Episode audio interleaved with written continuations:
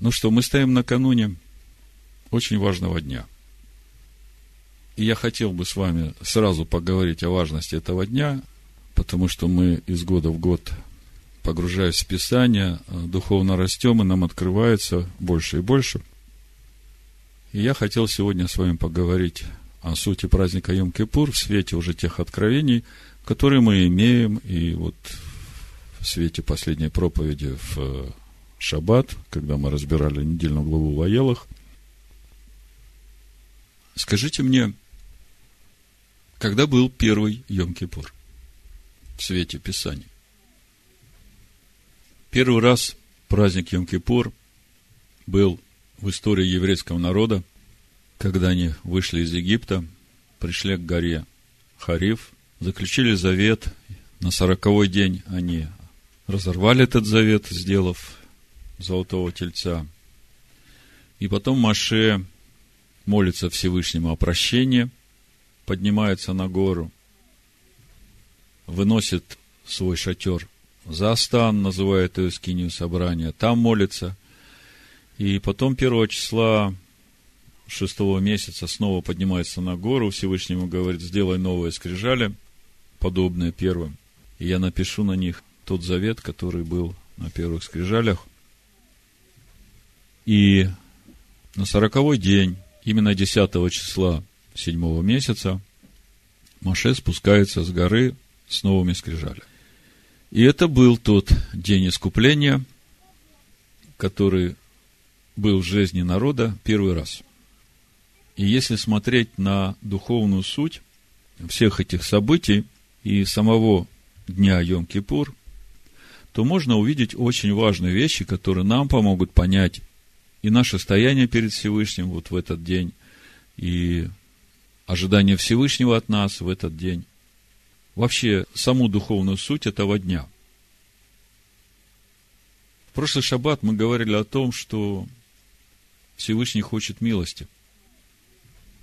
Потому что Он источник жизни, и Он хочет поддерживать эту жизнь в сотворенном им мире – и в первую очередь в человеке, ради которого он сотворил этот мир. И мы также знаем, что Всевышний Он судья справедливый.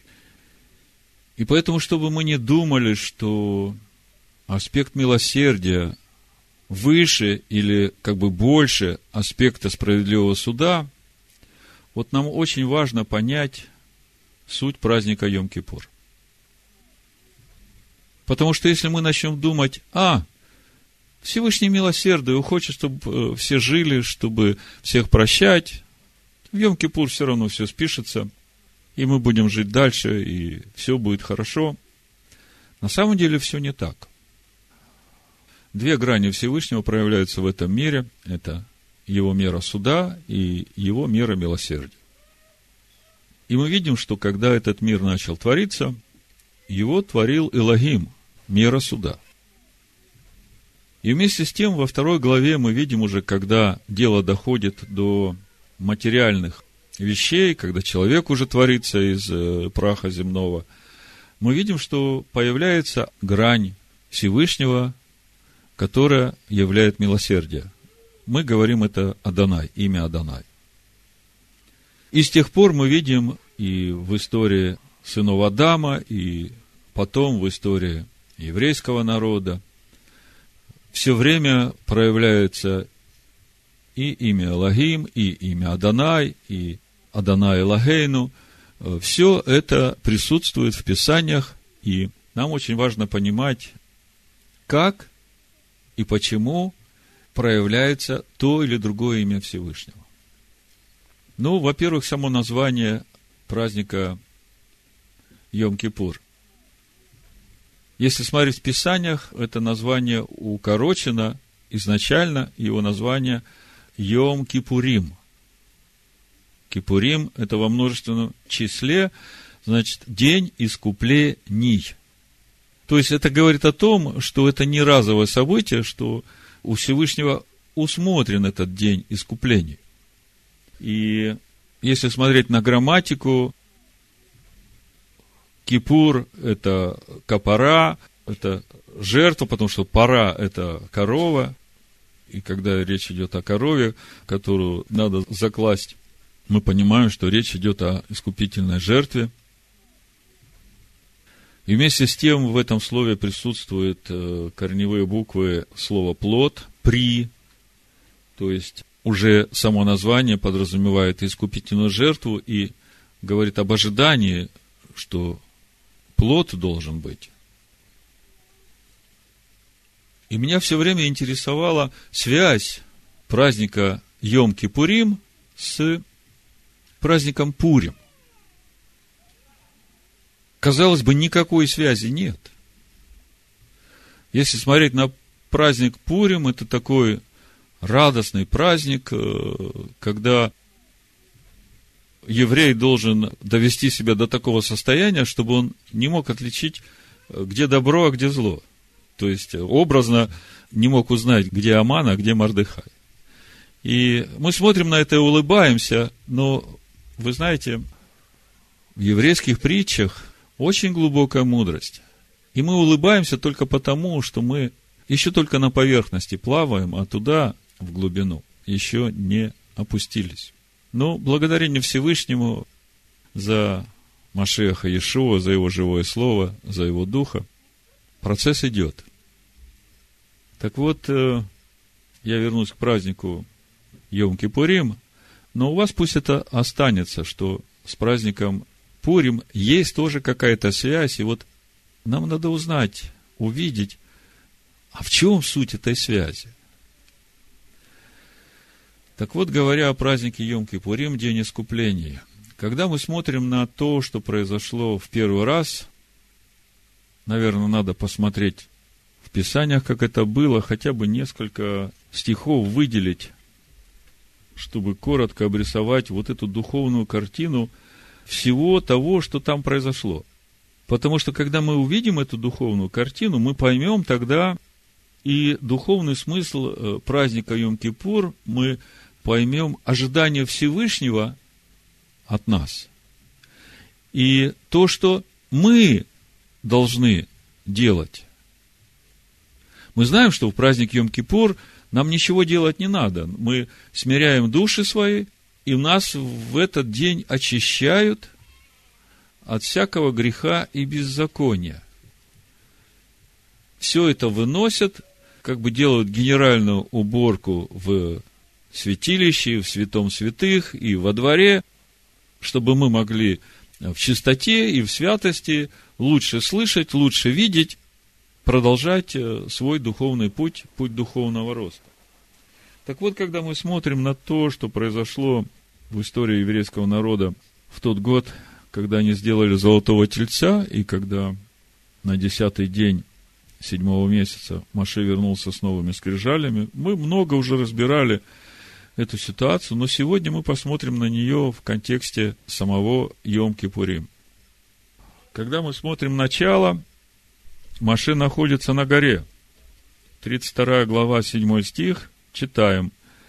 «И сказала Данай Маше, поспеши сойти, ибо развратился народ твой, который ты вывел из земли египетской. Скоро уклонились они от пути, который я заповедал им, сделали себе литого тельца и поклонились ему, и принесли ему жертву, и сказали, вот Бог твой Израиль, который вывел тебя из земли египетской. И сказала Данай Маше, я вижу народ сей, и вот народ, он жестоковыйный. Итак, оставь меня, да воспламенится гнев мой на них, и истреблю их. И произведу многочисленный народ от тебя. То есть мы видим, реакция Всевышнего очень категоричная – и вот эта реакция, она вызвана тем, что народ всего лишь 40 дней назад, слыша откровение Всевышнего, от всего сердца сказал, что будет делать все, что сказал Всевышний, и слушать, что будет говорить Всевышний. А Всевышний сказал, да не будет у тебя других богов, кроме меня. Не делай никакого изображения. И Всевышний хочет уничтожить этот народ – но Моисей стал умолять Адоная Всесильного своего и сказал, да не воспламняется Адонай гнев твой на народ твой, который ты вывел из земли египетской силой великой и рукою крепко, чтобы египтяне не говорили, на погибель он вывел их, чтобы убить их в горах и истребить их с лица земли. Отврати пламенный гнев твой и отмени погубление народа твоего. Вспомни Авраама, Ицхака и Израиля, рабов твоих, которым клялся ты собою, говоря, умножая умножу семя ваше, как звезды небесные, всю землю сию, о которой я сказал, дам семени вашему, и будут владеть вечно. 14 стих. И отменил Адонай зло, о котором сказал, что наведет его на народ свой. И сошел Маше с горы, в руке его были две скрижали откровения, на которых написано было с обеих сторон, и на той, и на другой стороне написано было. То есть, это все произошло уже э, в тот момент, когда Всевышний только написал скрижали и дал Маше, Маше получает эти скрижали, которые полностью сделал Всевышний. А Всевышнему говорит, давай поторопись скорее, потому что то, что там делает народ, это ни в какие ворота не лезет. Сейчас мой гнев воспламенится, и все, никого там не останется. Маше берет скрижали, ну, просит сразу Всевышнего, он видит, что Всевышний вот-вот гнев его выйдет. Просит, чтобы он не гневался. И аргументацию привел убедительную для Всевышнего. Всевышний отменил зло, которое хотел навести. 30 стих. На другой день, ну, Маше пришел, и там, вы знаете все, что было. На другой день сказал Маше народу, вы сделали великий грех, то есть 17 четвертого месяца они сделали грех золотого тельца, а 18 четвертого месяца на другой день Маше поднимается опять на гору, смотрите. Итак, зайду я к Адонаю, не заглажу ли греха вашего? И возвратился Маше к Адонаю и сказал, о, народ сей сделал великий грех, сделал себе золотого Бога, прости им грех их, а если нет, то изгладь и меня из книги твоей, в которую ты вписал. О какой книге идет речь? О книге жизни. Мы впервые в Писаниях встречаем понятие книги жизни. А вы знаете, как нужно приветствовать друг друга в Йом-Кипур? Как? Шана Това Уматука – это как бы общее приветствие такое, э, универсальное, да, но вот именно к Йом-Кипур приветствие звучит так, самое короткое, Хатима Това. А если чуть пошире, это Гмар Хатима Това. Что такое Хатима Това? Това хорошая, Хатима запись. А Гмар Хатима Това – это хорошей окончательной записи Бесефер Ахаим. Бесефер Ахаим. В книгу жизни. Гмар Хатима Тава, Бесефер Ахаим. Так вот, если говорить о Сефер Ахаим, о книге жизни, мы видим, что впервые она уже здесь нам открывается в, в 32 главе книги Шмот, в 32 стихе, 32-32. И когда мы смотрим книгу Откровения, мы видим там очень интересные вещи о этой же книге жизни. Вот э, Откровение 3 глава, Машиах Ишу обращается к ангелу Сардийской церкви. Послушайте, как он обращается. То есть мы сейчас говорим о сути праздника Йом-Кипур. Что происходит в этот день? Какое ожидание Всевышнего и что мы должны для себя понимать. И ангелу Сардийской церкви напиши, так говорит имеющий семь духов Божьих и семь звезд. Знаю твои дела. Ты носишь имя, будто жив, но ты мертв. Бодрствуй и утверждай прочее, близко к смерти, ибо я не нахожу, чтобы дела твои были совершенны перед всесильным моим. Заметьте, Машех Иешуа говорит о том, что у него есть всесильный. Вспомни, что ты принял и слышал, и храни, и покайся. Если же не будешь бодрствовать, то я найду на тебя, как тать, и ты не узнаешь, в который час найду на тебя. Впрочем, у тебя в Сардисе есть несколько человек, которые не осквернили одежд своих и будут ходить со мною в белых одеждах, ибо они достойны. Пятый стих.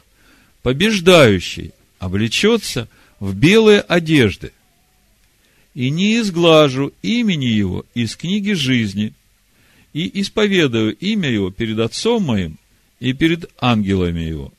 Имеющий ухо да слышит, что Дух говорит церквям. Смотрите, если коротко сказать, о чем говорит Машех Иешуа э, сардийской общине, он говорит, по большому счету, вы все делаете вид, что живые, но вы мертвые. Несколько человек только из вас достойны ходить в белых одеждах. Поэтому я призываю вас бодрствовать и утверждать прочее, близкое к смерти. Побеждающий наследует все и не изглажу его. То есть, как бы своим призывом Машех Иешуа обращается к каждому члену сардийской общины, а это же его община, Машеха община. Он говорит, проснитесь, пробудитесь, бодрствуйте и двигайтесь вот в этом духовном росте, чтобы я видел, что вы приносите плод, а не спите, а не мертвы. Побеждающий. Что значит побеждающий? Кого побеждающий? Себя. Себя ветхого. Как побеждающий? Слово там начинает жить. Новая природа рождается. Вот э, вы помните, что Иешуа сказал своим ученикам в Евангелии от Иоанна, 15 главе? Это тоже к этому же относится. Послушайте, это относится и к тому, что он говорит в сардийской общине, и это относится к празднику Йом-Кипурим. Иоанна, 15 глава, 16 стих. «Не вы меня избрали, а я вас избрал и поставил». Смотрите, вот все сидящие здесь, все слушающие и слышащие, не мы его избрали. Он нас избрал. Это должно дать нам уже силы. Смотрите, для чего избрал. Чтобы вы шли и приносили плод. Скажите, если Он нас избрал, а мы плод не приносим, что будет с нами? Ветвь, которая плода не приносит, он дальше говорит, Всевышний отсекает. Чтобы вы шли и приносили плод, и чтобы плод ваш пребывал. То есть, его постоянно становилось больше. Недостаточно того, что я прошлый Йом-Кипур принес плод, и на этом плоде теперь сижу и радуюсь. О, Всевышний, я теперь уже э, свободен от телевизора, и я так рад. И в этот Йом-Кипур ничего и не принес. А вы знаете, что осенние праздники, они сами о себе говорят, осеннее, лето Господне прошло благоприятно, пришло время принести урожай и показать Всевышнему – что ты действительно вошел в обетованную землю, и что Всевышний верен своим обетованиям. Помните, как э, еврей приходит и говорит, вот мои начатки, вот мои десятины, и этим я свидетельствую, что ты ввел меня в обетованную землю. Ты верен своему обещанию. Так вот, мы же говорили о книге жизни. В 20 главе книги Откровений мы читаем о том, что кто не будет записан в эту книгу жизни, тот будет брошен в озеро Огненно. То есть в третьей главе Машех Ешо говорит, если вы плода не будете приносить, то я изглажу вас из книги жизни. Теперь начинаем понимать, почему Маше так говорит. Если ты уничтожишь этот народ, то тогда и меня изгладь из книги жизни. Чувствуете теперь эту связь? Народ плод не принес. Маше, как руководитель, понимает, что он несет ответственность за этот народ. А Всевышний говорит Маше, подожди, подожди, с этим изглаживанием не торопись. Смотрите, что говорит Всевышний дальше. 33 стих. 32 глава книги Шмот. Адонай сказал Маше, того, кто согрешил передо мною, изглажу из книги моей. Как мы приветствуем Йом-Кипур? Гмар Хатима Тава. Бесефер Ахаим, это уже понятно. Гмар Хатима Тава. То есть, мы желаем друг другу хорошей записи, а Гмар – это завершение хорошей записи книгу жизни. Гмар Хатима Тава, Бесефер. Завершение хорошей записи в книгу жизни. Так вот, э, Маша говорит, прости им грех, а если не простишь, то тогда и меня изгладь из книги жизни. То есть, я тоже не справился. А Всевышний говорит, вот э, кто согрешил передо мною, того изглажу. Итак, иди веди народ сей, куда я сказал тебе. Вот ангел мой пойдет перед тобой, и в день посещения моего посещу их за грехи их. То есть, народ сделал грех, там три тысячи уже сразу левиты убили, которые явно согрешили. Всевышний говорит, кто согрешил передо мною, тех изглажу из книги жизни. Все очень серьезно. И в день посещения моего я посещу их за грех их. И поразил Адонай народ за сделанного тельца, которого сделал Аарон. И дальше, 33 глава, 1 стих, «И сказал Адонай Маше, пойди и иди отсюда ты, народ, который ты вывел из земли египетской в землю, о которой я клялся Аврааму, Ицхаку и Якову, говоря, потомству твоему дам ее, и пошлю перед тобой ангела, и прогоню Хананеев, Амареев, Хитеев, Ферезеев, Ивеев, Иусеев, и уведет он вас в землю, где течет молоко и мед. Ибо сам не пойду среди вас, чтобы не погубить мне вас на пути, потому что вы народ жестоковыйный, Народ, услышав грозное слово сие, возрыдал, и никто не возложил на себя украшения своих, ибо Адонай сказал Маше, скажи сынам Израилем, вы народ жестоковыйный, если я пойду среди вас, то в одну минуту истреблю вас. Итак, снимите с себя украшения свои, я посмотрю, что мне делать с вами. И сыны Израилевы сняли с себя украшения свои у горы Харив. Здесь очень много можно чего говорить. Я просто сейчас саму вот эту духовную картину последовательность вот этих событий, которые приводят к э, Йом-Кипурим. Мы видим, народ сделал грех, и грех очень серьезный. Всевышний хочет истребить весь народ. Машек говорит, не истребляй, а если истребишь, то тогда и меня вычеркни из книги жизни. Всевышний говорит, вычеркну из жизни тех, кто согрешил, а сейчас давай, бери народ, веди в землю, а я буду смотреть, что мне делать слушал комментарий одного равина, по-моему, это был Равин Байтман.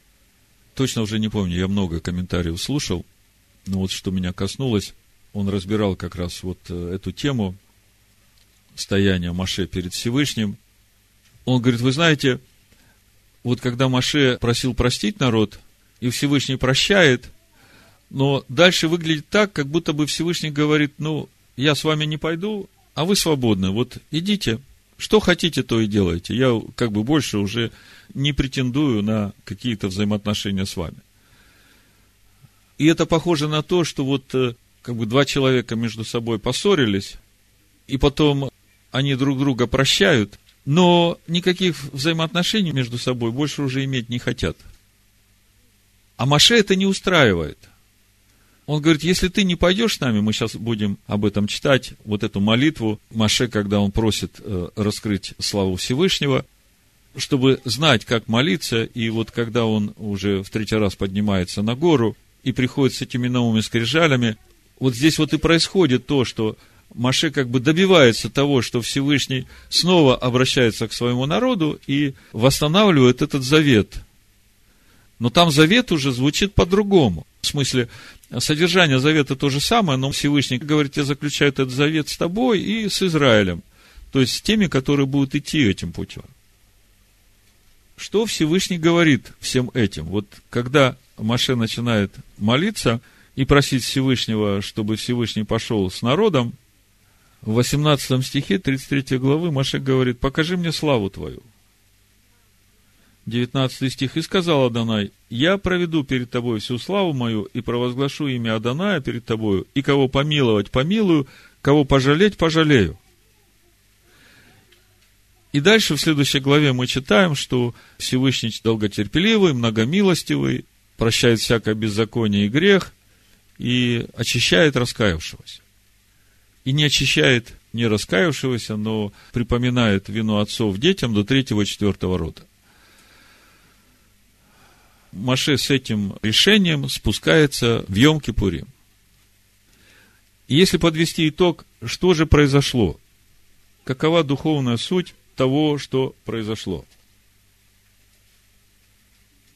Если коротко, то, что произошло все это время ходатайством Маше за народ и в конечном итоге как бы оформилось в Йом-Кипур новыми скрижалями, можно было бы сформулировать так, что вот эта милость и вот это прощение дается народу как аванс.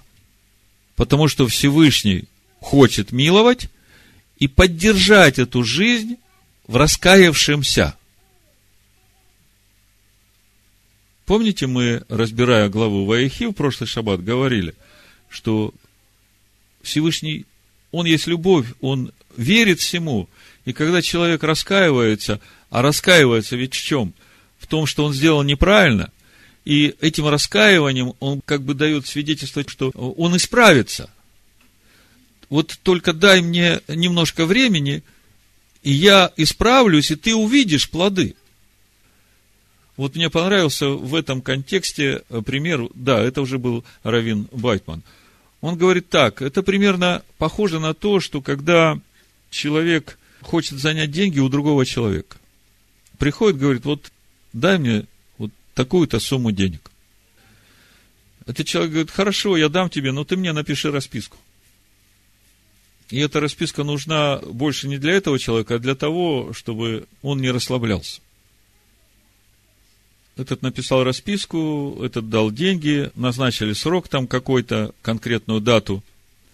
Приходит эта конкретная дата, этот человек приходит, э, как бы должен был принести долг, а он приходит и говорит, что мне нечего тебе отдать, вот так вот получилось, там, там то, там это, и вот.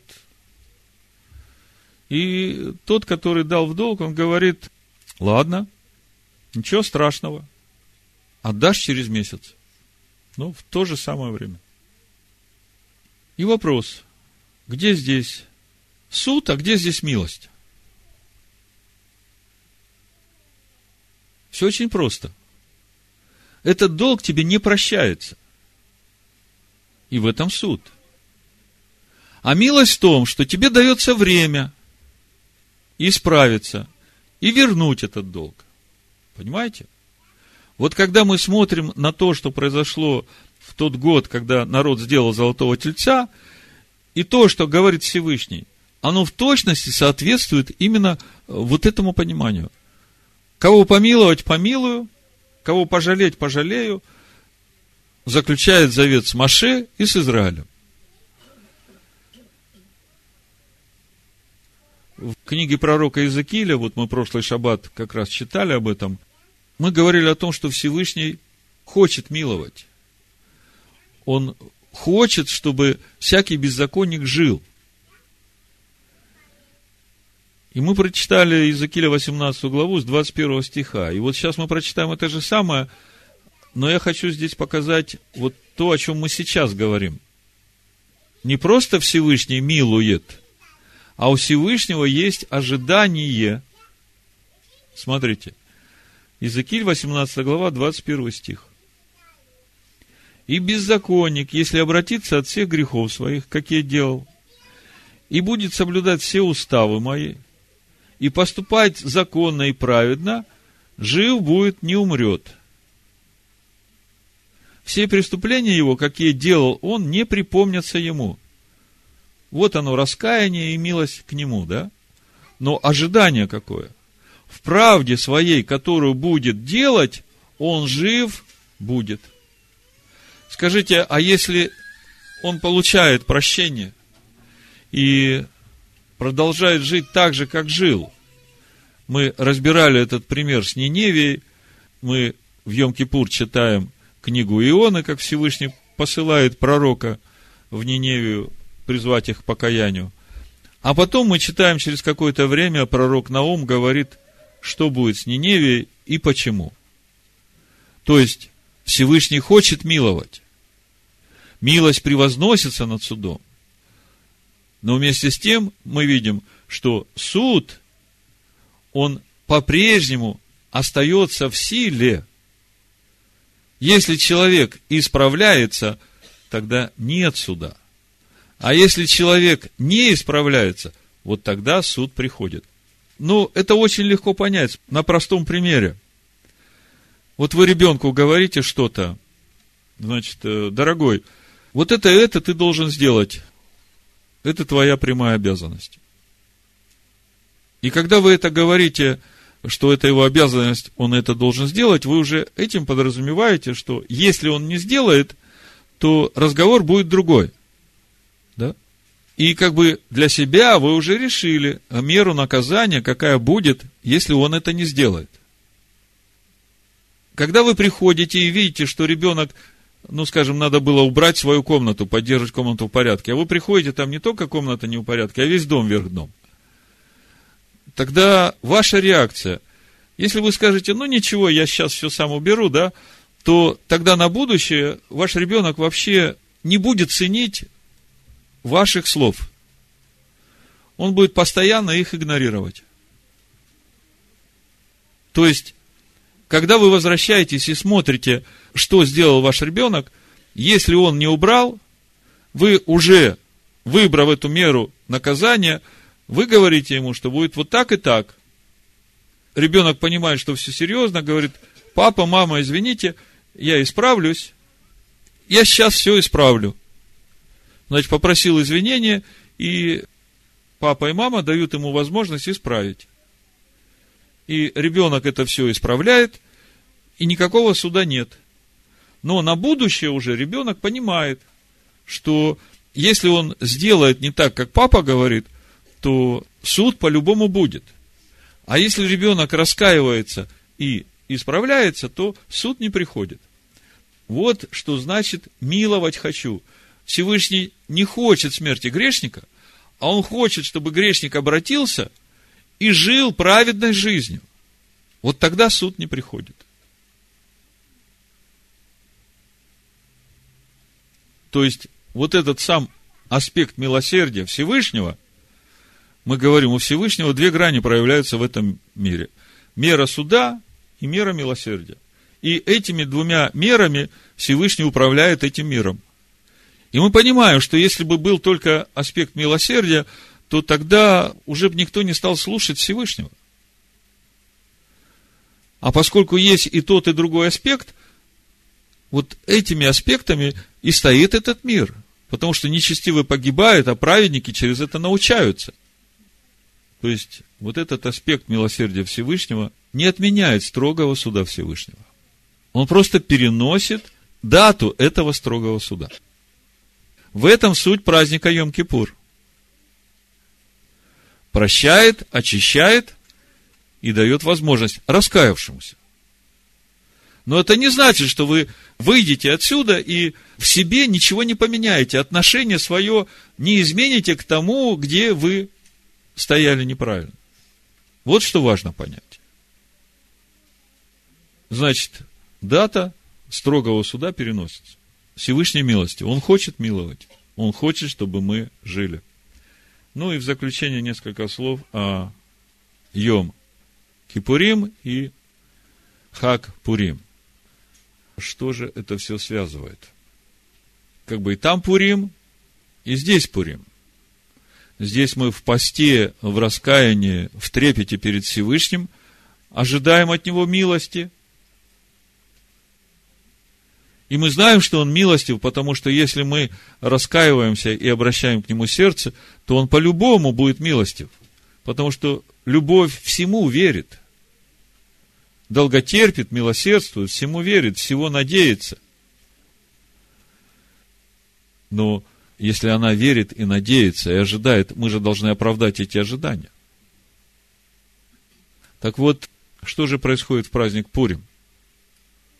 Если в Йом Кипурим Всевышний простил и ожидает, то в праздник Пурим появляется Аман, который решил истребить весь еврейский народ. За что? Потому что вот то ожидание не оправдалось. Откуда же радость праздника Пурим? Так радость оттуда, что именно вот это зло, которое вышло, оно дало силу народу обратиться и сделать такую глубокую шиву и так крепко ухватиться за Всевышнего, что готовы были умереть, но не отказаться от своего всесильного и от его заповедей. Вот какая связь. Поэтому Всевышний очень долготерпелив и очень милостив. И, глядя на праздник Пурим, начинаешь понимать, почему же еврею нужно довести себя до такого состояния, чтобы не отличить, э, где добро, а где зло. Конечно, лучше без всего этого, лучше всегда отличать, что есть добро, и укрепляться в нем. Но когда человек заблудился и попал под этот строгий суд Всевышнего, потому что не оправдал ожидания, то опять является милость Всевышнего в этом суде, и еще одна возможность человеку обратиться к Всевышнему и утвердиться во Всевышнем. И поэтому уже трудно сказать, где добро, а где зло. Потому что добро мы понимаем, в чем его суть. А зло, как мы говорим, это тоже добро от Всевышнего, но оно скрытое, скрытое благо. Ну, конечно, хорошо, когда мы оправдываем ожидания Всевышнего, и поэтому вот сейчас мы сделаем это хлебопреломление, чтобы дать свидетельство Всевышнему, что мы хотим меняться и хотим приносить плоды, которые его радуют. И мы благодарны ему за его долготерпение, и мы благодарны за те плоды, которые мы уже видим в себе. И у нас уже складывается такая добрая традиция, что мы в Йом-Кипур приносим свои халы не только этого года, но и прошлого года. И у нас будет время, когда мы сможем почитать эти халы и сравнить насколько мы духовно выросли за этот год, что говорил нам Всевышний в прошлом году и что говорил нам в этом году Всевышний. А сейчас осталось совсем немного времени до захода солнца. Давайте сделаем хлебопреломление и зажгем свечи Йом-Кипура.